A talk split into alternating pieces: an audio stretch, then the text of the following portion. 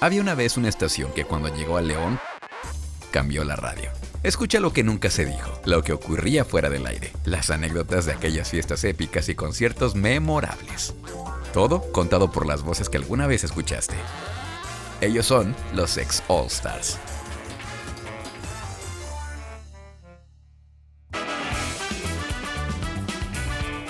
¿Cómo están? Bienvenidos a este proyecto que se llama Ex All Stars, donde pues estaremos teniendo algunos invitados, aquellos personajes que ustedes escucharon a través del micrófono, a través de las bocinas de aquella estación tan emblemática, aquella estación que llegó un 15 de octubre del 2001 y con motivo de esos de esos 20 años de esta estación que llegó aquí a León. Eh, he, invitado a varias de estas personalidades que pues algunas continúan en el medio, otras no, otras están más adentro del medio. Y más adentro del medio, el día de hoy me da muchísimo gusto presentar a, alguien que quiero mucho, que respeto mucho, que admiro mucho. Se escucha como cliché, pero sí es verdad. Sí lo, sí lo quiero, lo admiro. Nos hemos agarrado del chongo, este, hemos pasado muy buenas, muy buenas fiestas, muy buenas pedas. Un tiempo nos distanciamos, luego nos volvimos a encontrar. Ahora tenemos un proyecto más vivo que nunca. Y el día de hoy le quiero dar la bienvenida a mi amigo y colega Alejandro Sandy. ¿Cómo estás, Alex? ¡Bravo! Oye, qué bonita presentación. Muchas gracias, Luis. Gracias, gracias. Yo también te quiero y te respeto y te admiro y todo lo que dijiste de mí también. Oye, este, hay algo, hay algo en tu ADN que nunca, nunca, nunca vas a poder dejar, que es el ser estrella. Sí, tú naciste con estrella y siempre has sido estrella y fuiste el con el que más batallé para convencer que sí, sí, que si no, que los tiempos, que la agenda, pero finalmente aquí estás. Muchas gracias, Alex. Gracias. No, estoy muy feliz. La verdad es que me hace muy, muy feliz compartir contigo siempre. Oye, eh, quiero comenzar pues por el principio. Nosotros nos conocimos porque éramos compañeros en la carrera en comunicación aquí en la, en Salle, íbamos en distintos grupos, pero eh, ¿recuerdas aquel, aquel verano, aquel verano del 2001, cuando hubo una convocatoria para una estación que no se decía mucho? Únicamente se decía que había un casting en el centro de medios ahí de la Salle, no se daban más detalles yo la verdad es que asistí por, por rebote, yo traía un poquito de experiencia en radio, cualquier cosa, unos meses, pero una amiga me insistió mucho que fuéramos. Eh, y luego coincidimos en esta estación. ¿Tú recuerdas cómo fue que, que, llegaste a, esta estación? Yo me acuerdo de todo. Me acuerdo que nos hemos agarrado del chongo y hasta de la nalga, ¿cómo no? Fíjate que eh, yo lo que me acuerdo fue que estaba en la universidad. Yo a ti te había conocido por Kurt Arredondo, a quien le mandamos un abrazo. Me acuerdo que nos topamos en, el depa que ustedes compartían. Y entonces eh, Kurt me dijo, mira, él hace radio, tal, no sé qué. Y la voz de Luis, así como se escucha impresionante, así se escuchó desde hace 20 años, ¿no? Y entonces dije, wow, este güey está, está chido, qué buena onda. Y entonces me enteré yo a las dos semanas más o menos por él, por medio de él, que había un casting para una estación de radio. Yo le pregunté, ¿cuál? Y me dice, pues es MBS. Yo dije, güey, qué hueva, FM Globo. Y me pasó igual. Entonces estaba en FM Globo. Sí. Y entonces yo dije, pues qué padre porque tienes la voz y qué buena onda, pero me dijo, no, pues que es para una estación nueva que va a llegar. Y en ese entonces, hacía yo creo que seis, ocho meses, no sé si llegaba al año, pero se había estrenado EXA en México. Ajá. Y había sido un madrazo. Sí, sí, sí. Sí, estamos hablando de... Acá en León llegó en 2001, pero sí ya tenía un rato, unos meses en ciudades como México, Guadalajara, Monterrey con mucho éxito y se estaba preparando este proyecto, pero, pero ya ves cómo son las empresas que quieren guardar todo con, mucho sigilo, con, no quieren decir nada y a mí tampoco me dijeron de qué se trataba hasta que ya estaba ahí, me dijeron, no es para FM Globo, es para EXA, se va a lanzar EXA aquí en León. Pero lo que yo no recuerdo, Alex, es en qué momento, en qué momento tú te involucras en EXA porque yo recuerdo que hasta inclusive e, éramos vecinos allá donde vivía, éramos vecinos, pero eh, la amistad era una amistad únicamente de, de, escuela, de, las, fiestas, ajá, pero ¿en qué momento ¿En qué momento nos involucramos en la misma chamba? Ya no me acuerdo. Nos topamos en las escaleras y entonces me dijiste que el casting era para, para MBS y entonces yo fui a buscar a ah. MBS a Silvia Becerra en ese entonces. Sí. Y topé con que iban a lanzar EXA me pidieron un demo, el cual Luis Oleg me produjo. Luis Oleg me Ah. produjo mi primer demo. ¿Ya no lo tienes de casualidad? La- creo que sí lo tengo. No, Creo pues sí compártelo con la banda, compártelo. Creo que sí lo tengo, lo voy a buscar, pero creo que sí lo tengo. Y bueno, eso a lo mejor la banda no lo sabía, pero yo entré a Exa FM gracias a ese demo que yo le presenté. Yo le hablé a Mariana Rodríguez, que en ese entonces era mi mejor amiga. Pero no "Oye, que Mariana Rodríguez la de, la de Monterrey, es la Mariana Rodríguez original. La de Samuel García. Esta No, es la- nuestra Mariana Rodríguez. Esa es la Mariana Rodríguez de Exa León, la del rinconcito de Mariana, la misma, claro que sí. Eh, yo le llamé y le dije, oye, están haciendo casting para Exa, ¿por qué no me acompañas? Fuimos los dos juntos y nos pidieron los demos, le presenté a, a Luis a Mariana y tal, y, y Luis nos hizo favor de hacernos esos demos que le llevamos a Silvia. Les encantó a la gente de MBS y nos invitaron a ser parte de Exa. No pasaron tres días cuando ya estábamos ¿Sí? dentro del equipo. Nos hablaron muy pronto. ¿Te acuerdas que había una chava que ya estaba, bueno, Mariana no, no estaba contemplada originalmente porque había una chava, Sujei, que también estaba, ya estaba adentro. eh, era, era Emanuel Trujillo en paz descanse. Era, era Alejandro Sandí, era esta chava Sujei y un servidor, que eran los que íbamos a estar listos. Ah, también estaba Enrique Herrera. Enrique Herrera, sí es cierto, Kikito, le mandabas un abrazo. Que duró Este, dos semanas, pobre Quiquito. Pues algo de haber dicho el güey, no sé qué de haber hecho para que lo corrieran, no, no sé qué pasó, luego le voy a preguntar. Pero bueno, ya estábamos. Pero a, a- a unas horas de, de lanzar la estación, esta chava Sujei dice, ¿saben qué? Con permiso, yo no quiero estar en esto. Y se fue. Yo aquí no me hallo. Ajá, entonces fue como entró Mariana, que Mariana ya estaba como en las últimas etapas, ¿no? Fue como de las de los últimos últimos filtros, nada más que ya no pasó, pero pero estaba ahí ya lista y, y, pues dijeron, pues esta chava. Y ya fue como entramos un 15 de, de octubre.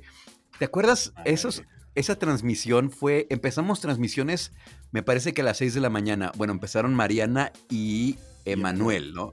En la mañana. ¿Tú qué horario tenías, güey? Yo estaba de 6 a 8 de la noche y Enrique estaba de 8 a 10. Ajá. Sí, me acuerdo, claro. Y al principio era. te- ¿Tenía algún. algún este. algún formato tu programa o era meramente musical? No, o- éramos cabinerísimos, cabinerísimos. de hecho, yo no sé por qué nos dejaban estar al aire a nosotros. A ver, vamos a platicar a la gente esas cosas que, que deben, que, deben, que deben enterarse. Resulta que no nos permitían estar al aire a menos que hiciéramos un examen, que ya después les contaremos qué Ah, tan sí largo fue y tuvimos que hacer pruebas y un montón de cosas. Y había este rollo del lanzamiento, el prelanzamiento de la estación, y entonces había un exateam, que era el equipo de promoción. Qué Y entonces teníamos que ir a la estación el domingo a pegar patitas y hacer como todo el adorno de lanzamiento, primero interno y luego ya a- al aire un lunes 15. Ujú. Y salíamos vestidos como de la basura, de los basureros de estos overoles naranjas de Orange is the New Black, así, con Sí. logotipos de EXA y fuimos a hacer entrevistas, tour de medios a todos los periódicos, salimos, nos gritaban, ¡eh, vanos de la basura! Cuando íbamos a pegar calcomanías en los coches, porque en ese entonces no se acostumbraba que, que se pegaran calcomanías o se hiciera promoción directamente en la calle, que hubiera un coche rotulado con, el, con la marca o con la estación o que se hicieran enlaces en vivo. Era, era una cosa muy Es que sí- diferente. Sí, fuimos pioneros en muchos sentidos mercadológicos porque eran cosas que no se veían normalmente. Por ahí me llegó el rumor en aquellos días que la competencia estaba muy nerviosa porque sabían que era un producto muy redondo, EXA, que era un producto que ya estaba muy aterrizado y aquí en León no había nada parecido. Entonces, el, creo que fue la primera estación popera así como tal, eh, con un, con un, eh, con una cadena que la respaldara y con todo un equipo profesional detrás ya como tal de, marketing. Entonces yo había escuchado que la competencia se puso muy nerviosa. Pero luego ya eventualmente fueron copiando muchas cosas, llegaron más estaciones, pero sí fue un parteaguas el llega, la llegada de la estación aquí a León. Absolutamente, era una cosa loquísima porque la gente no estaba acostumbrada a esta cercanía con los locutores. Siempre se había mantenido como este misterio de la voz y la cabina y tal, y nosotros siempre estábamos en la calle y la gente Sí. tenía oportunidad de convivir con nosotros. Mucha gente se esperaba fuera de la estación a las, bueno, dos horas antes del programa de cada uno de nosotros. Eh, hubo unas niñas que un día le lavaron el coche a Luis. Sí, es cierto. Eh, nos, llevaban, de, nos llevaban ropa interior, Ah. nos llevaban eh, peluches, nos de llevaban comer, de cenar. De comer, de cenar. De hecho, de hecho, había unas cosas que nos regañaban porque Manuel Trujillo, que era nuestro director artístico, nos regañaba porque decía que no podíamos pedir comida en las dinámicas de los boletos, porque Luis Oleg llegaba en la noche y entonces decía, bueno, pues hoy quiero unos tacos. Y tengo unos boletos para Vicente Fernández, tráiganme unos tacos a la cabina. Sí, era muy divertido. llegaba con tacos. Es que, mira, ¿te acuerdas de la primer temporada de EXA? Nos tenemos boletos para todos en el palenque, ¿te acuerdas? Eso también, porque. No, es que ahorita ya ni siquiera nos voltean a ver. O sea, a las estaciones ya no dan promoción, ya no hay nada de eso. Pero yo me acuerdo que teníamos para Alejandro Fernández, Vicente, bueno, hasta para Juan Gabriel llegamos a dar. Fuimos a ver a Pandora. ¿Te acuerdas cuando fuimos a ver a Pandora? Algo que también tiene que saber la gente es que durante el lanzamiento de EXA y después el, pues yo creo que como un año y medio estuvimos solamente en el equipo de ExaFM, éramos cuatro personas, Emanuel, Luis, Mariana y yo, solamente, y nosotros nos encargábamos de todo lo que sucedía en la estación. Si bien estábamos respaldados por MBS con gente de contabilidad, administración, ventas, etcétera, solamente el equipo de Exa estaba conformado por nosotros cuatro y hacíamos promoción y hacíamos la dirección artística entre Manuel, eh, la coordinación de promociones, o sea, hacíamos absolutamente todo nosotros cuatro. Entonces, nosotros nosotros hacíamos cabina a ciertas horas, pero a las 7, 8 de la mañana estábamos formados en tal cita para buscar, conseguir boletos de tal evento. O sea, todo el tiempo estábamos moviéndonos y afortunadamente nos fue increíble porque, como dice Luis, la gente no estaba acostumbrada a tener este nivel de eventos en, en, León y que tuvieran acceso a boletos para ir al palenque, para ver a UF, una firma de autógrafos, un masivo, traerles a tantos artistas, hacer exa nights o exa parties o no sé cómo se llamaban. Eh, acercarles tanto a los artistas, ¿sabes? No había una estación de radio me acuerdo que, lanzaran eh, saludos, por ejemplo. A mí algo que me volvía loco era, eh, hola, soy Shakira y estás escuchando XFM 104.1. Hola, soy ah, Katy Perry, ¿no? Y, esas cosas no se escuchaban. Al 2001 no. pasaban en otra estación. No, no, sí fueron, también fuimos pioneros en ese sentido. Y ahorita que dices de las, de las Exaparis, yo recuerdo la primera, la que fue la presentación, porque se convocó a prensa. Estaba ahí, este, había periódicos, había televisoras, había revistas este, digitales que empezaban, empezaban las revistas digitales, estas de sociales. Hicimos un evento en un lugar muy emblemático aquí en León que se llamó El Dante. Y ahí hicimos la presentación oficial de Exa León. Y ahí nos pusieron los overoles estos naranja. Hicimos una coreografía con, Silvia Becerra, con este Emanuel, estabas tú, estaba Mariana, estaba yo y estaba, creo que todavía Enrique le tocó esa parte. Güey, fuimos los primeros en cantar en el palenque de León. Ah, es cierto. Ahorita vamos a tocar esa parte, lo del palenque, pero antes de, de hablar del palenque, de esa ocasión que eh, este, eh, hacíamos coreografías, era algo muy raro porque las coreografías nosotros las poníamos, entonces cada quien tenía como un, momento frente al escenario, unos segundos para mostrar sus pasos de baile. Pero sí fue todo, sí fue todo un suceso porque yo me acuerdo que eh, la gente era muy participativa, no era nada apática, lo disfrutaba mucho. Traíamos artistas en aquella ocasión, fíjate, en esa, en esa exapari que fue de presentación también regalamos boletos al público. Vino Mario Dom, porque Mario, Mario Dom primero fue solista, andaba en una onda muy funk, muy, muy disco y traía este, este, esta producción, este álbum que me gustó mucho, que es de los que más me... La música en español me gustó mucho lo que hizo. Y andaba de promoción con ese disco y él se presentó en aquella ocasión. Que luego Mario Dom fue de los primeros que, de las primeras entrevistas que hice. Pero bueno, esa es otra historia. Ahora sí, este, cuéntanos de, del palenque, ¿te acuerdas? Del palenque. Eh, bueno, decías lo del Exapari. Cuando fue la presentación, había un equipo de promoción que se llamaba Exateam.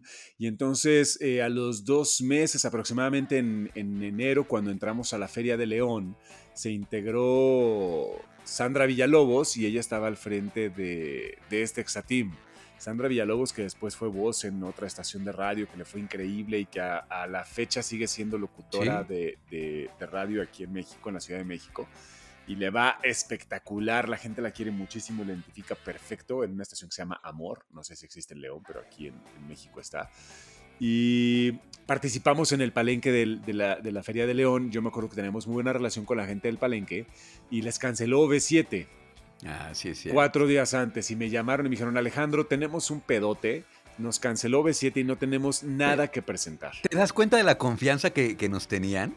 O sea, imagínate, decía los de la radio, oye, ¿qué hacemos? Y te estoy hablando de un estúpido de 19 años. O sea, Alejandro en ese entonces tenía 18, 19 años. Sí. Eh, entonces, pues imagínate la, confianza que generamos no solamente al, público, sino también a los clientes.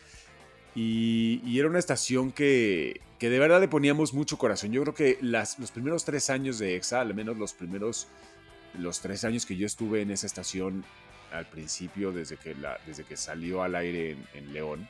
Me parece que han sido los mejores de la historia de EXA porque había muchísimo amor y mucha pasión por lo que estábamos haciendo. Buscábamos acomodar lugar, generar eventos increíbles. Teníamos este rollo de, ok, no, no, no tenemos cómo, ok, perfecto, lo resolvemos. Entonces hicimos esta onda de un palenque con Pito Pérez, que cantaba mi Lupita en ese entonces. Pito Pérez, claro. Y vino Crush, que además vino Crush porque yo era amigo de Faisy y de Beto y de entonces les hablé les dije, "Oigan, tenemos palenque, ¿qué onda jalan?" Cantaron con micrófonos alámbricos, que hace 10 años no se presentaba nadie con micrófonos inalámbricos, pero no teníamos absolutamente nada más que el equipo del, palenque porque pues no íbamos a rentar equipo para hacer el show. Cantamos los locutores en una cosa que nos inventamos, Escuela de Éxito, Escuela del Éxito, porque estaba Operación Triunfo en ese entonces. Sí, es cierto. Y la academia, ¿no? La primera. La academia. Ajá, sí, sí, sí. ¿Te acuerdas qué canción cantaste, güey? A todo pulmón. Ay, sí es cierto, ya me acordé. Eh, Enrique Herrera cantó eh, Lucha, de Gigantes. Mariana Rodríguez, ¿cuál cantó? ¿Eternamente Bella o esa fue Sandra? Creo que esa fue Sandra Villalobos. Bueno, no recuerdo, ya le preguntaremos a Mariana en su momento, pero eh, yo canté la de el, el retrato, de Regresame el retrato. ¿Te acuerdas que yo estaba muy nervioso? Yo estaba muy nervioso y a alguien le dije, pásenme un tequila porque yo nunca he hecho esto. Bueno, por, lo menos ustedes traían como cierto gusto por el escenario. Yo siempre he dicho que yo arriba del escenario, la verdad, no, no, me, no me gusta. Yo prefiero estar más abajo del escenario, pero yo me acuerdo que a alguien le dije, denme un tequila porque no sé qué va a pasar arriba. Y vamos a rascarle un poquito más porque aunque éramos tres apasionados de la radio, liderados por otro apasionado de la radio que era Manuel Trujillo, de verdad yo no conocía una persona que estuviera más comprometida y más, eh, no sé, creo que la responsabilidad de Manuel era muy, muy grande y él lo sabía y se le veía en los ojos todos los días que llegábamos a, la estación. Eh, él, él, también nos hizo favor de confiar muchísimo en nosotros, se recargó muchísimo en nosotros y con tal de no defraudarlo, creo que hicimos un gran trabajo. Pero hemos de decir que chocábamos mucho porque Manuel tenía 23, 24 años y nosotros teníamos 19. Y lidiar con, con tres chavitos de 19 años que también entre que entre que se percibía algo de estrellismo por alguno de los tres, o, teníamos estos problemas de que Luis, por ejemplo, no quería hacer coreografías, o no se quería vestir igual que todos, o no quería, porque él, pues es él es locutor, él no quería hacer lo que se proponía en ese entonces, ¿no? Eh, y al final nos fue increíble. Hicimos un primer evento, un primer concierto masivo que me acuerdo perfecto de ese concierto que entrevisté a Eduardo Capetillo un día que vino a la, estación. Vinieron Inspector y Eduardo Capetillo el mismo día a mi programa. Y entonces me acuerdo que en la broma y broma y broma de Eduardo Capetillo, que nos cayó de huevos. Eh, muy cagado. Le dijimos que lo invitábamos al concierto EXA y dijo, claro que jalo. Y no estaba contemplado en el elenco que además se tenía que mandar a México, autorizar, mandar la carta a la disquera. Era un pedo armar el llevar a alguien a León. Era un pedo. De mucho trámite. Y ya teníamos logradas, eh, ya teníamos logrado a UF, ya teníamos logrado a Mario Dom. Mario Dom, sí. no sé si tengamos por ahí el promo, pero, pero el promo del primer concierto exa que estaba de huevos. Eh, lo hicimos en la velaria de la feria o en el foro Arlequín, una cosa así. Fue en el foro Arlequín, fue en el foro Arlequín el primer concierto. Sí, sí, sí, ahí fue. Y me acuerdo que, que la banda se volvió loca porque no estaban, te digo, acostumbrados a estos masivos con este nivel de artistas. Y trajimos a UF en ese primer, en ese primer concierto EXA y los hospedamos enfrente en el, en el Hotel Real de Minas y rompieron la puerta a las niñas, las fans. Es que eran todo un fenómeno esos chavitos. Llegaron aquí para pues para robarse a todas las a todas las este, jovencitas de aquel momento porque pues, estaban galanes los chavitos, bailaban, estaban estaban caritas, este de Venezuela, este al ser extranjeros, las canciones estaban muy pegajosas. Bueno, pues eran era lo que en su momento fue tal vez menudo, ¿no? Entonces eran un, un madrazo. Hicimos con ellos varios eventos. ¿Tú te acuerdas de, de este evento que fue en Plaza Mayor, que se salió de control, que tuvo que cancelarse porque la fila y la respuesta era tanta que no, que no se pudo controlar. La, el pedote en Plaza Mayor fue que se nos fue de las manos el hecho de que llegó demasiada gente y no pudimos bajar a los de, la, a los de UF de la camioneta porque no podíamos tener acceso. La gente rodeó la Plaza Mayor. Había una fila que rodeaba la Plaza Mayor de León. Y entonces no podíamos meterlos por ningún acceso porque la gente se, se amontonaba para, para tocarlos, para verlos, para abrazarlos, para lo que fuera. Y entonces yo me acuerdo perfecto que salíamos a, tratar de dar orden y a gritar a la banda de por favor háganse para atrás, por favor no se apachurren. Y las mamás aventaban a las escuinclas de 8, 10 años, de 15 años y de órale, mija, que no los vas a ver. Y aventaban a las niñas contra la camioneta, exponiéndolas a que se arriesgaran a un accidente. Y entonces tuvimos que cancelar la, la, firma porque a pesar de que habíamos tomado todas las medidas de seguridad, por, ya habíamos pasado por todos los pasadizos secretos de Plaza Mayor y conocíamos perfecto la plaza. Eh, no pudimos hacer el evento y Emanuel me acuerdo que se sentó y dijo, me van a correr. sí, sí, la, imagen era muy desoladora porque ya llegó un punto en el que, se, él se quebró, dijo, ya no puedo, no sé qué hacer, pues me van a correr. O sea, él sentía que había fallado como líder de este, pues de este equipo de trabajo que, que pues se desbordó, se desbordó el, la respuesta del público y era tanta y era seguridad pública, seguridad privada de la plaza. Y no se pudo controlar porque era tanta la respuesta. Bueno, los chavos ni siquiera se pudieron bajar de la camioneta. Nos tuvieron que sacar a nosotros cuatro, agachados, con cobijas. Y nos sacó la seguridad privada, nos sacaron un equipo de seguridad privada que habíamos contratado, con toda la seguridad de Plaza Mayor nos sacaron por pasadizos secretos, nos tuvieron que sacar en dos camionetas porque no podíamos salir porque la gente estaba muy emputada de que el evento no se había hecho. Sí, sí, pues la camioneta la rayaron, este, creo que le quebraron un cristal, estaban muy molestas las chavitas porque Querían quemar la camioneta, la lona. había gente que se había ido a formar desde temprano, desde la mañana, para llegar al evento y para poder tener un buen lugar. Entonces, imagínate, estaban muy emperradas. Que habían viajado de otras ciudades, de Irapuato, de Celaya, que querían ver a los de UF. Y se nos fue de las manos y cancelamos el evento y entonces pensamos que nos iban a correr a todos. Eh, la verdad es que nos la pasamos muy bien. Era un evento, te digo, era una, era una época donde éramos chavitos de 19 años nos llevaban al Cervantino a, empezar a cubrir ese tipo de eventos y la gente tenía el contacto directo con los locutores, los locutores querían empedar y en realidad lo que teníamos que hacer era trabajar y entonces tuvimos que tomar muchas responsabilidades desde muy chavitos, pero, pero también tuvimos la confianza de nuestro jefe que era Oscar Navarro, en ese entonces era el señor Andrés Navarro, que es un chingón y, que, y, que, nos dio muchísima confianza al equipo para poder crear cosas y creo que le, al menos los primeros tres años te puedo decir que fue una experiencia espectacular la, la, lo que hicimos con la estación. Eh, fue algo fuera de serie, la gente no estaba acostumbrada a ver o a, pues sí, a tener tan cerca lo que pasó con, con ese fenómeno y la verdad es que también era una cosa impresionante para nosotros, porque chavitos de 19 años que llegábamos al antro y nos ponían botella en la mesa y nos invitaban con todo el mundo a de, jálense con sus amigos y nos querían pagar todo y nos invitaban a todos los conciertos y también fue un rollo que se nos iba un poquito de la cabeza a nosotros, ¿no? Que después... Esto a, a, nosotros se nos presentó, pues porque fue como por añadidura del éxito que tuvo la estación pero ya después vinieron algunos carroñeritos que vieron la oportunidad y entonces subieron al barco de, la estación. Pero, pero antes de esto, te digo, los tres primeros años te puedo decir que, fueron una gran, gran experiencia. De, los, de esos tres primeros años, porque luego estuviste otras etapas, pero los primeros años que estuviste ahí en EXA, ¿cuál fue el que tú digas el momento más bonito? Así que digas, wow, esto es el momento que, que siempre voy a recordar de esa primera etapa de El momento que siempre voy a recordar es que nos corrieron de Exa Irapuato porque nos gritaron más que a sus locutores y se ardieron. Ah, sí, no me acuerdo de eso. ¿Cómo estuvo, güey? No me acuerdo. En ese entonces había una cosa ruda entre estaciones de Exas porque se escuchaba en el territorio de Irapuato, se escuchaba Exa León.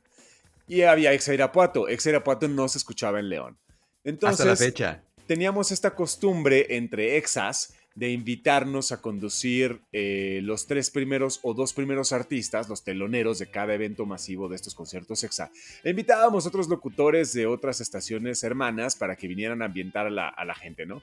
Y entonces de repente en el de León pues venían los de Aguascalientes y los de Oaxaca. y en el de México pues íbamos todos, ¿no? Y entonces así íbamos como repartiéndonos. Y nos invitaron al de, al de Irapuato, pues porque nadie más, ¿no? Y entonces fuimos nosotros tres y nos gritaron espectacular. La banda se portó increíble con nosotros. La banda reaccionó maravilloso cuando salió Mariana, cuando salió Luis, cuando salí yo. Sí. Nos, se desbordaban la madre, la gente, increíble, espectacular. Un beso a la gente de Irapuato, maravillosa.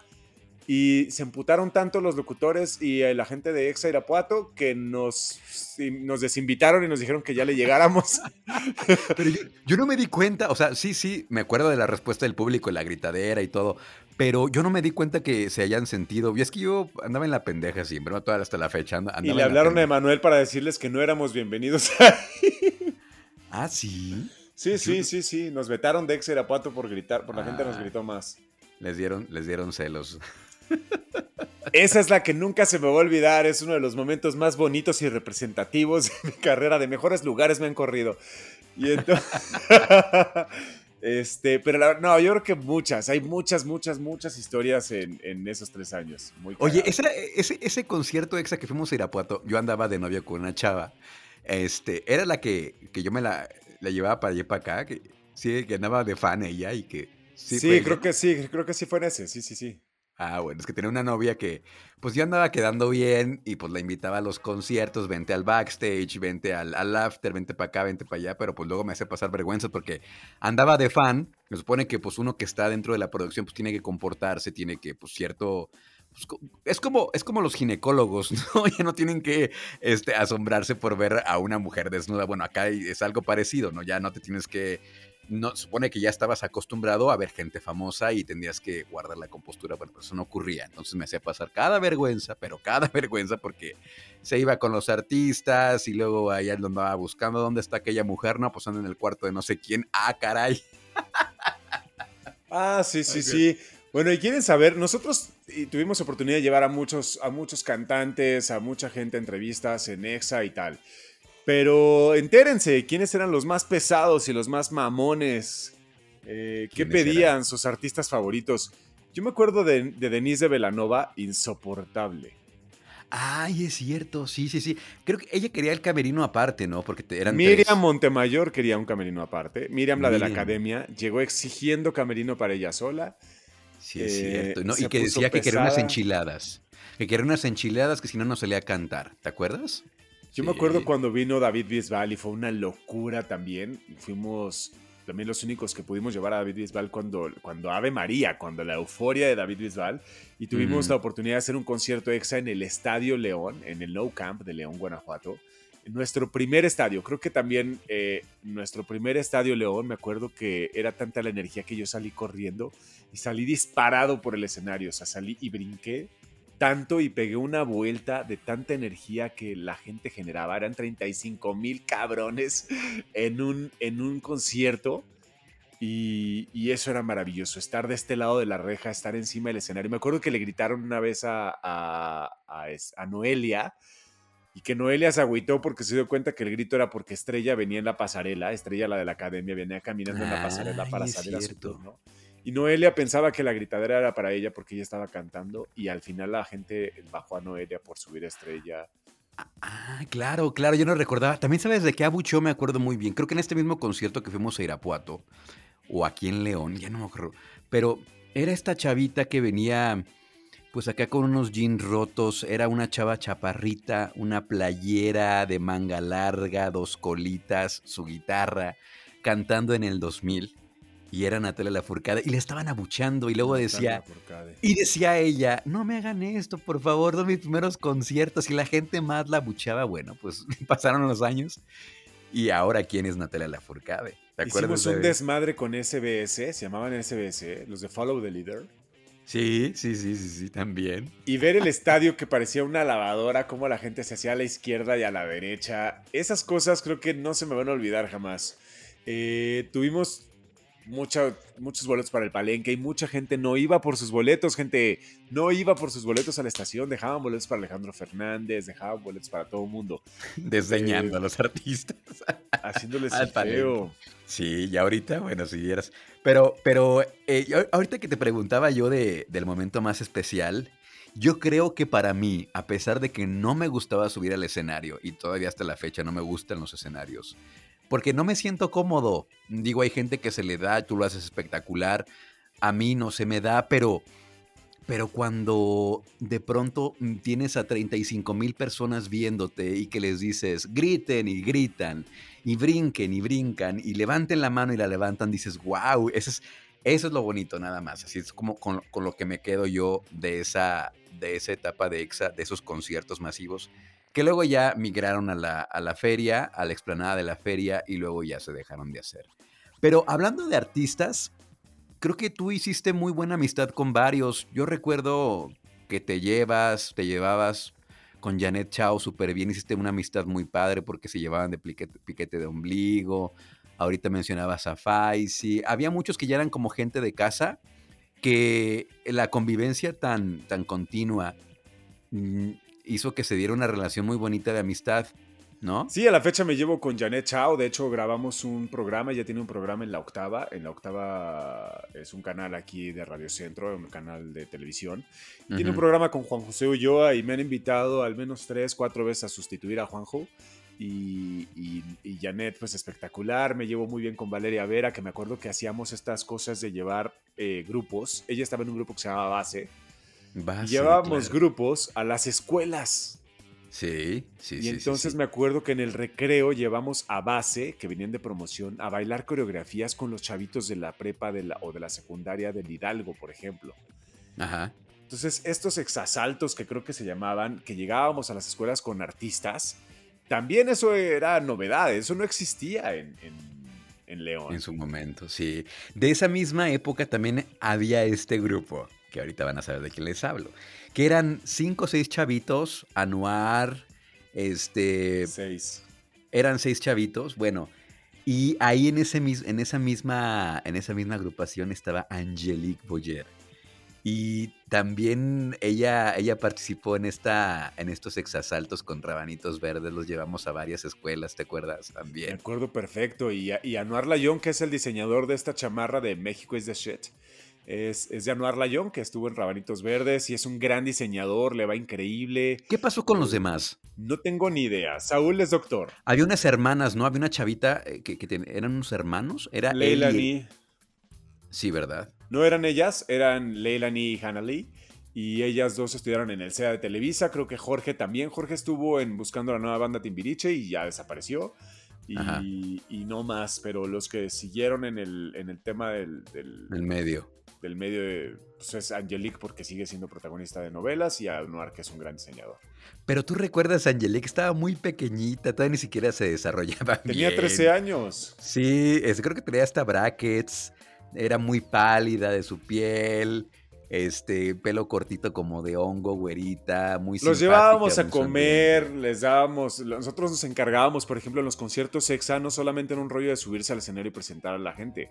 Nosotros teníamos que estar desde las 6 de la mañana ya en el hotel, con los registros hechos, teníamos que darle sus llaves a cada, a cada grupo o a cada artista que llegara con los managers, buscar a las disqueras, teníamos que recibir a la gente en, el estadio, o sea, nos encargábamos de toda la logística de todos los eventos, no solamente éramos las voces de la estación. Eso también es importante contarlo porque hay mucha banda que no sabía que nosotros hacíamos prácticamente todo y estábamos desde súper temprano trabajando, nosotros colgábamos las lonas, nosotros. O sea, sí teníamos un equipo de promoción, pero no teníamos gente que se dedicara a, nosotros hacíamos todo. Y, y, eso fue espectacular porque tres chavos de 19 años que, apenas era como su primero, segundo, en el caso de Luis segundo, contacto con la radio, aprendimos muchísimo. O sea, para mí es, esa ha sido mi más grande escuela de toda la vida. He tenido afortunadamente oportunidad de, de, hacer muchas cosas en el medio, pero de las escuelas más grandes que yo he tenido, sin duda, XFM y maestros como Licha Navarro, como Freddy Tejeda, que, nos enseñaron tantas cosas, como el mismo Manuel Trujillo, que le aprendimos tanto. Sí, es que sí, fue una escuela para todos nosotros. De, a partir de ahí vinieron muchas oportunidades. Bueno, en mi caso, yo estuve en diferentes etapas porque me salía, regresaba, salía, regresaba. Pero, pero en, esta primera etapa, la que estamos hablando en esta ocasión, estos primeros dos, tres años que estuvimos, este, sí aprendimos muchísimo y ya también coincido contigo, creo que estábamos muy chavitos y había muchas cosas que no entendíamos, que así como hubo muchos aciertos, también tuvimos muchos errores. Claro. Eh, yo me acuerdo que era, a veces era muy grosero eh, con, con, Silvia Becerra, inclusive hace poco la vi y le dije, oye Chivi, me acordé la otra vez que, que este, haciendo memoria, pues era muy, muy grosero contigo, entonces te quiero hacer una disculpa porque pues, pues puberto, pendejo, se te sube. Entonces, sí, sí, sí, de repente son muchas cosas que están pasando y, y no mides las consecuencias. Ya más adulto dices, Ay, sí la cagué en eso. Yo tuve un problema alguna vez con Emanuel Trujillo porque nos decía que éramos estrellas, que nos comportábamos como estrellas. Y, había, y de repente un día se hizo como, como de equipos. El, equipo éramos de seis locutores. Y en ese entonces me acuerdo que había como equipos, había una división, como B7 ahorita, hagan de cuenta. Y entonces eh, decían que Mariana y yo teníamos algo de estrellismo, cosa que a mí siempre me molestó muchísimo porque pues sí, eh, yo soy un apasionado del medio, de la radio, de la televisión, de todo lo que tenga que ver con el mitote. Yo soy un apasionado, pero apasionado de, verdad. O sea, sí me pongo muy funky. Es que te lo tomas muy en serio. me lo tomo muy, en, serio. Sí, me lo tomo muy en serio. Sí, sí, sí, sí. Y entonces yo tenía que ser, yo tenía que llegar una hora antes. O sea, si, si mi programa era a las 6, yo a las 5 ya tenía que estar en la cabina, pues leyendo en lo que estaba Tito Manríquez, porque en ese entonces había un programa de fútbol que que nosotros Tito nos caía espectacular, pero que hemos de decir que nos cagaba que fuera parte de la programación. El león en pelota, ¿sí era ese? No. No, era eh, algo, de, algo de león, porque pues era un programa de fútbol. Todo es fútbol con Tito Manríquez. Todo es fútbol, ok, sí, que Tito también, un gran maestro, un tipazo, una personalidad de la radio y que que tuvimos oportunidad de convivir con esa gente, ¿no? Como con Leti también, que hacía Globo de Mil Colores y luego hizo algo con Exa, Kids o una cosa así los sábados. Y la verdad es que regresaban y mantenían a, Leti, mantenían a Tito dentro de la estación porque les iba muy bien, arrojaban muy buenos números y, y nosotros queríamos, estábamos con este rollo de Exa es más así, ¿no? Y presentábamos más lo que pasaba a nivel nacional. Y la marca MBS León, que era independiente de, esta cadena, era un negocio familiar en ese entonces, pues tenía la oportunidad de decidir su programación un poco más independiente.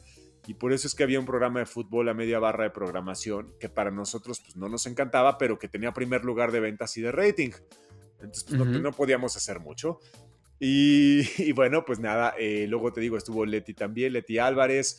Y así pasaron muchas personalidades por los micrófonos de EXA, que al principio me acuerdo que teníamos eh, esta cabina que estaba un poco tirada porque iniciamos transmisiones con esta nueva, esta nueva parte que estaban haciendo de, de... Teníamos una cabina arriba, luego nos tocó que nos movieran abajo en las nuevas instalaciones.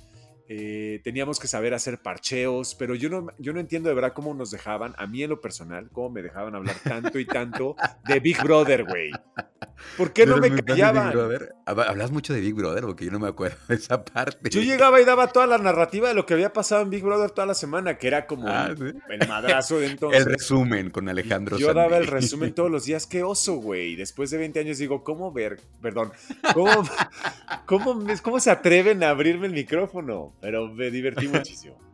Es que eran los temas de los que se hablaba en ese momento. También en su momento Big Brother fue un parteaguas porque no se había visto algo parecido en México, ¿no? Una gente ahí encerrada y pues viendo todo lo que pasaba y pues eh, era lo que estaba funcionando en aquel entonces.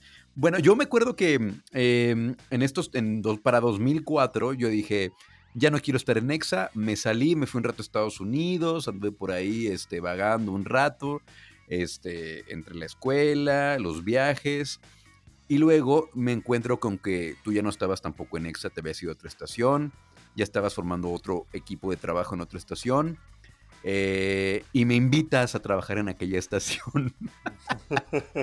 Pero eh, yo siempre había llevado a EXA en el corazón, yo siempre había querido regresar a EXA. Cuando yo regresé de mis viajes y de la escuela y de esto, pues no se me permitió regresar a EXA de momento. Entonces pues sí, mi prioridad y mi opción número uno era EXA, pero pues Alejandro me dijo, oye, vente acá a este equipo de trabajo, vamos a hacer las cosas. Ya llegué, trabajamos un rato, unos meses.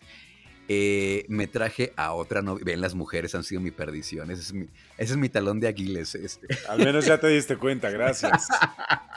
bueno, el caso es que invito a, esta señorita, que era mi novia, también a participar, pero ella tenía, tenía buena voz. Entonces le, dimos un programa en, en esta otra estación de radio. ¿Y, qué pasó, Alex? ¿Por qué nos enojamos?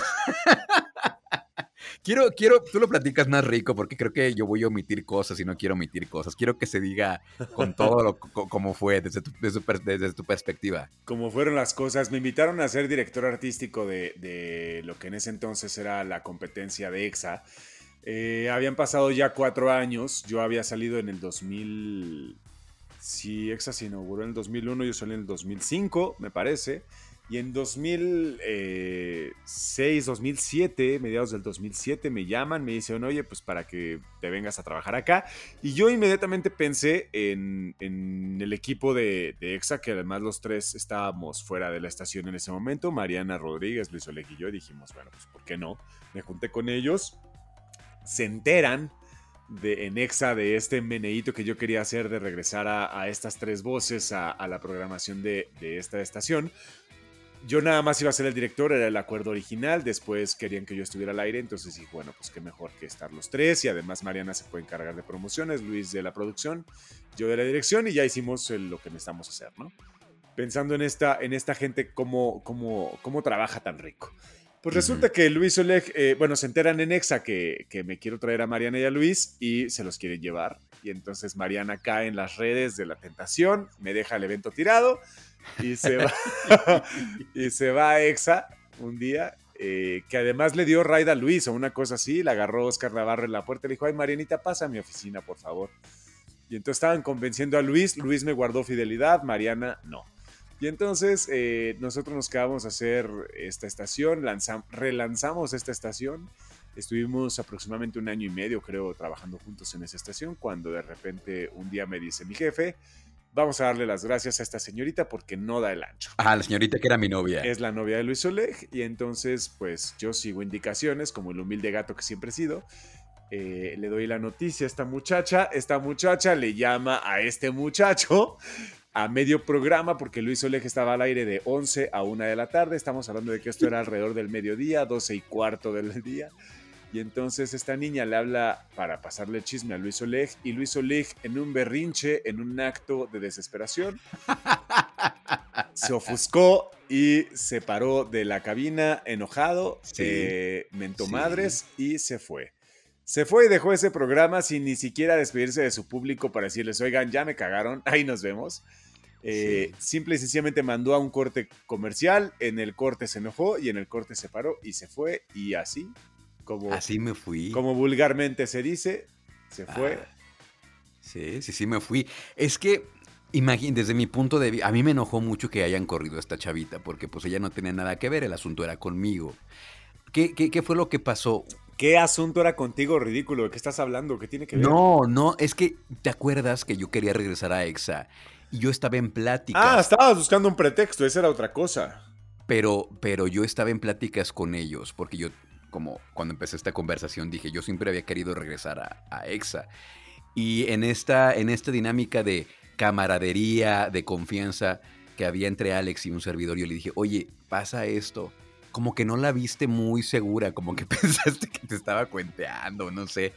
Pero allá se enteran y me dicen, no, pues es que ya vas a entrar el lunes, entonces yo voy y te digo, oye, ¿sabes qué? Ya me van a meter acá y tú me decías, dame una fecha, y yo no tenía con certeza la fecha hasta que me dijeron el lunes, te digo el lunes, y me dice, no, este, eh, no me acuerdo, el, caso es que tú querías que ya fuera que una fecha así definida, yo no la tenía, y en eso eh, el que era nuestro jefe en esta otra estación dijo, es que si esta chavita se queda aquí y este güey se va para allá, pues se van a intercambiar información. Es que había mucho celo entre estaciones. Entonces de ahí parte la razón por la que corren esta chavita, esta chavita viene, viene a mis brazos llorando y me dice, me corrieron. Y yo digo, ¿cómo que te corrieron? Sí, me corrieron. ¿Por qué te corrieron? Pues que porque no sé qué tanto, que tú ya te vas y la madre. Y entonces, en mi coraje, a manera así de berrinche, porque acá en esta, en, esta otra estación, en EXA, tenemos operadores, que son las personas que se encargan de meter la música, los comerciales, etcétera, abrir micrófonos, cerrar micrófono, etcétera. Y acá, en, en esta otra estación, nosotros nos operábamos, nosotros éramos locutores y operadores. Entonces, si no había una persona ahí, aunque no estuviera en vivo, pues la estación paraba. Había que estar alguien, tenía que estar alguien cerciorándose de que los comerciales salieran en tiempo y forma Eh, y, yo me paré y me fui. Y de ahí nos dejamos de hablar un ratote, Alex. Pues por obvias razones, ¿no? Porque básicamente el que quedó con sujeta, pues fui yo. Entonces, yo que lo había recomendado tanto a este muchacho y me dejó, me dejó con el evento tirado. Y este, y pues nada, después nos reencontramos y, y la verdad es que siempre ha sido un placer trabajar con, con gente talentosa, con gente apasionada del radio y yo creo que tú lo eres y yo estoy muy agradecido contigo siempre por, pues por mi primer demo, porque siempre hemos, hemos creado cosas juntos. Me parece que eres un gran profesional de la radio y, y, de verdad siempre ha sido padre compartir. Y, es por eso que ahora estamos haciendo este mal trío. y, así aprovechando. padre tener un proyecto que tenemos un mal trío que se llama es nuestro podcast, así que escúchenos. Y 20 años después estamos haciendo cosas juntos y eso está padre. Sí, sí, sí, sí. Es que, pues, las, como lo decía hace ratito, ¿no? Eh, pues estábamos chavitos, había cosas que, pues, no entendíamos. Eh, en muchas ocasiones yo, yo fui muy inmaduro, no supe cómo reaccionar, cómo, qué, qué, papel debía jugar ante cierta, circunstancia y uno de esos pues fue estos, errores. Pero bueno, lo padre es que pues 20 años después seguimos, seguimos teniendo contacto, acabamos de vernos hace poquito, fuimos a comer, recordamos tantas cosas, tantas, este, tantas épocas, nostalgias. ¿Te acuerdas? Bueno, hay algo que no he platicado, que, que tú lo sabes muy bien y quiero que tú también lo platiques, por favor. Porque yo comencé, bueno, de manera paralela a la radio, pues también nosotros hacíamos eventos privados. ya sabes por dónde voy. claro. Bueno, este, se escuchará raro o extraño, pero yo hice varios eventos conduciendo eventos de, de, de ¿cómo lo puedo decir? De, de, drag queens. Sí. Este, de eventos de drag. Y, al principio, pues yo tenía 19 años, 20 años, me invitaban a conducir, que eran esos certámenes de belleza, de, drags. Este, y, Alejandro me acompañó en una ocasión, ¿te acuerdas que me acompañaste? Yo estaba muy sacado de onda porque nunca había estado en un evento de esos. Yo pensaba que me iba a pasar algo, no sé. Iba muy temeroso, entonces Alex me acompañó. Me acuerdo de la Morena Zapati. Sí, hacía, hacíamos eventos, aparte de, lo que hacíamos en la estación, hacíamos cosas por nuestro lado, conducíamos eventos y Luis Oleg conducía eventos gays. Y entonces pues la acompañé y pues ya está. Y entonces me acuerdo que teníamos como... Es que en ese entonces, hemos de decirlo, la neta es que teníamos, a ver, en León, teníamos cosas, en, nosotros teníamos nuestros propios conflictos en la cabeza, pero sí hemos de decir que mucha gente nos trataba espectacular. O sea, lugar al que llegaban los locutores de EXA, todo el mundo quería que le hiciéramos menciones, todo el mundo quería que le mandáramos saludos. Entonces, evidentemente querían llegar a cualquier, nos invitaban a todos los restaurantes, nos invitaban a todos los antros, nos querían poner pomo en todos lados, nos tenían muy consentidos. Entonces ahí empezó a a rayar en este rollo de la diferencia de, que si éramos artistas o si éramos estrellas o nos creíamos mucho o estábamos muy mamones. Y la verdad es que no. En realidad siempre fuimos muy apasionados. tú sabes que jamás me ha gustado la fiesta, nunca me ha gustado el antro. A los cuando estábamos chavitos, pues, a los 19, 20 tal vez, pero yo siempre he sido más ir al... O sea, yo prefiero mejor un intercambio en Sport City que en el antro. Y no era el caso de Luis. Ay, sí. No, no, pero, no, Sí, un desmadre. Pero la verdad es que sí llegamos en algún momento a, tomar ventaja de, estas, de estos tratos que nos daban en, todos lados. O sea, sí se sentía padre que en algún lugar llegáramos y conocíamos a todos los gerentes de todos lados. La banda ubicaba perfecto a los locutores de EXA. Y eso creo que marcó una gran diferencia en la radio. Y como dices, es un, es un parteaguas en la radio en León. Eh, la gente tuvo oportunidad de crecer con los locutores, se acercaban muchísimo. Y eso no sé si. No sé, porque al final la radio, pues ya. Ya no sé como industria dónde está, pero. Pero fue, fue espectacular que hace 20 años hubiéramos, hubiéramos generado eso con una estación de radio, ¿no? Ese movimiento, con, con sus propias unidades móviles, con, con los enlaces en vivo, con los artistas en las escuelas, con esas cosas que no sé si, si eso vuelve a existir. Yo creo que mm, a pesar de, las ofertas eh, digitales que hay, pues la radio siempre te va a ofrecer esta compañía, ¿no? Porque pues está, están las, plataformas de música que finalmente pues es un, es un algoritmo, es un programa que te pone música y todo, pero la compañía de alguien en vivo, de escucharte, sí, creo que nunca va a ser algo que se pueda sustituir. Eh, está el podcast, que también es una plataforma espectacular, una manera de conectar porque tiene la maravilla de escuchar cuando quieras, donde quieras. pero siempre la radio tendrá esta parte humana, esta parte sentimental, esta parte de conexión especial y, yo celebro que hasta el día de hoy siga existiendo la radio. Creo que a otros medios les ha pegado más fuerte, por ejemplo, la prensa escrita, por ejemplo, la televisión, pero, pero hay, hay ciertas cosas que a lo mejor nunca se van a poder sustituir, que es esa parte, esa parte humana. Oye, pues muchas, antes de, antes de, despedir estas, este, estos minutos que me regalaste, porque pues sí, andas ocupado, me gustaría saber, 20 años después, dónde estás, qué estás haciendo, qué proyectos tienes en puerta, sigues haciendo series, ¿qué estás haciendo? Te voy a contar la verdad, yo solamente utilicé EXA como un trampolín porque yo quería ser famoso. Nada más. era eh, un, escalón en tu, en tu carrera. Era un escalón en mi carrera. Yo en realidad quería... Eh, yo quería ser actor, de toda la vida yo tenía muchas ganas de hacer novelas y tenía ganas de estar en un grupo musical y amanecer un día en un hotel y luego en otro y así, eso era yo lo que quería vivir, ¿no? Y entonces cuando empecé a hacer lo de la televisión, yo hacía un programa de tele con Mariana Rodríguez y después por eso es que fuimos a hacer lo del demo y meternos a EXA y tal.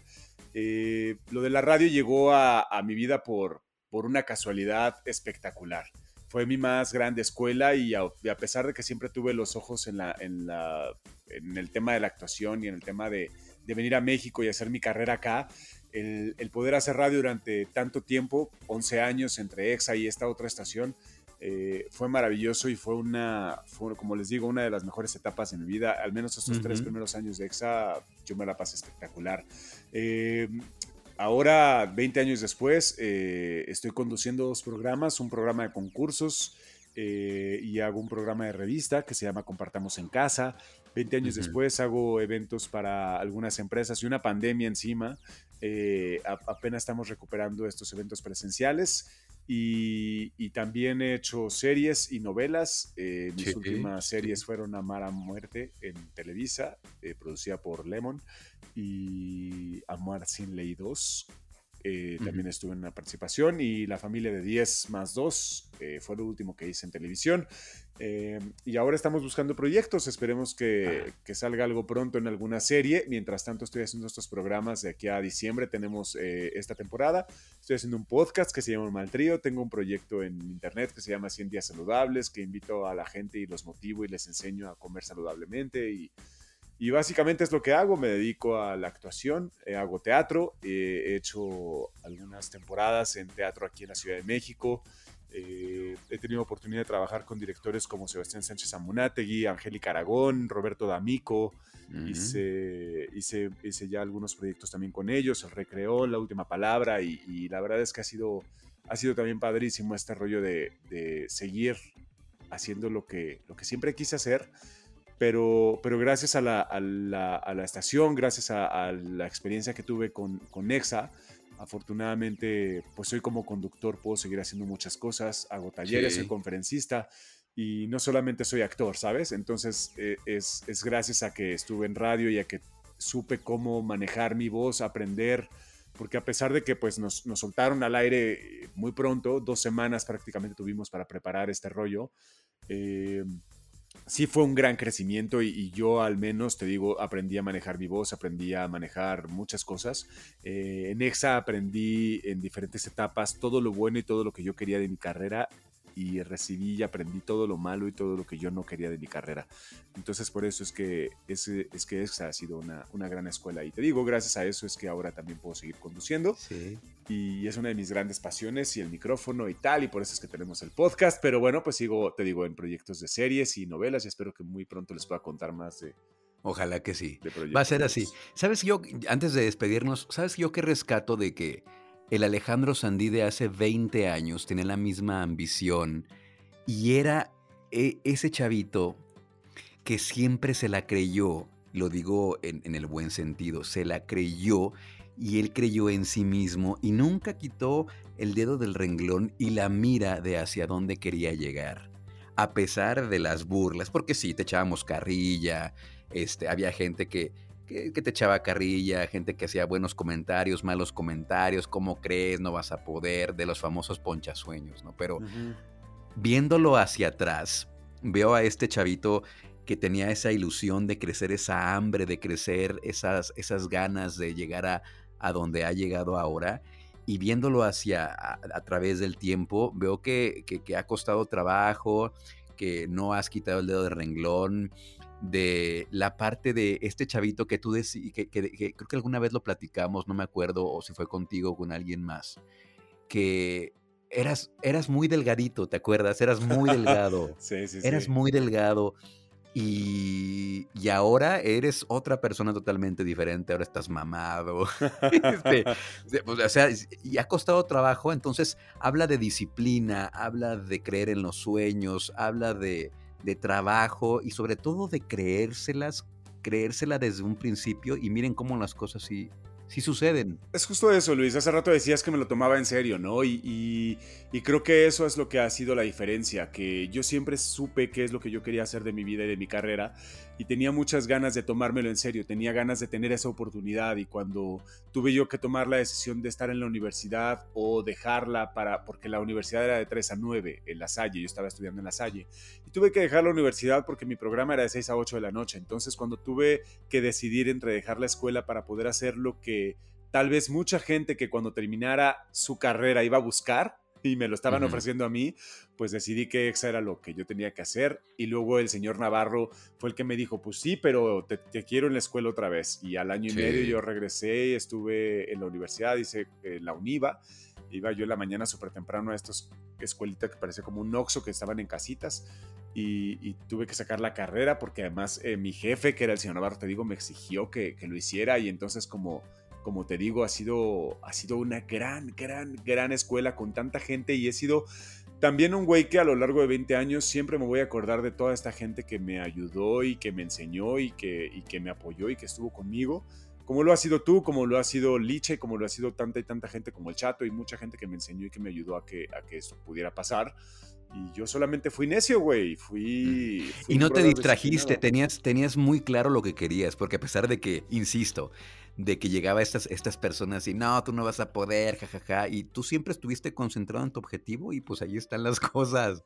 no lean la sección de comentarios, eso, eso no se hace. Entonces no escuchen lo que la gente diga de ustedes, la verdad es que creo que yo antes no creía mucho en mí, en realidad yo creía mucho en mi sueño y eso era la diferencia.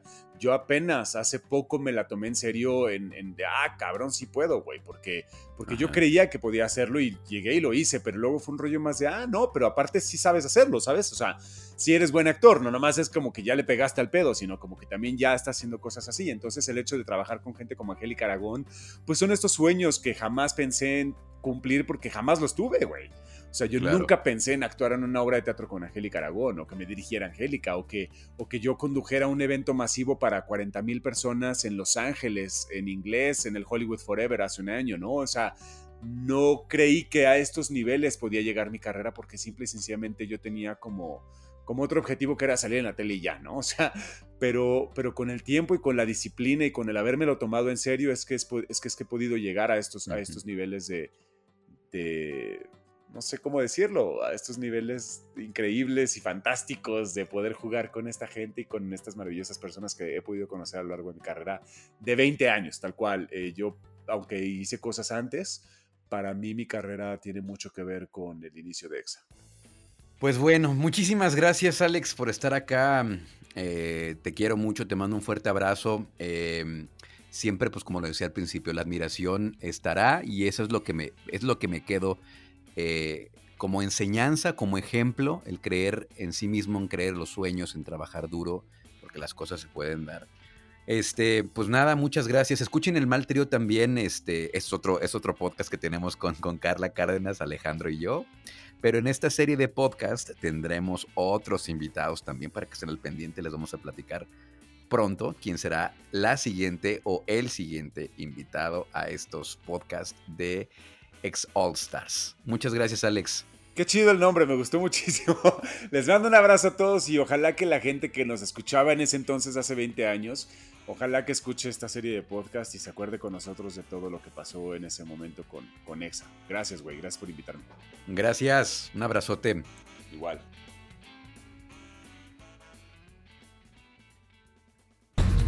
Q, producción de podcast.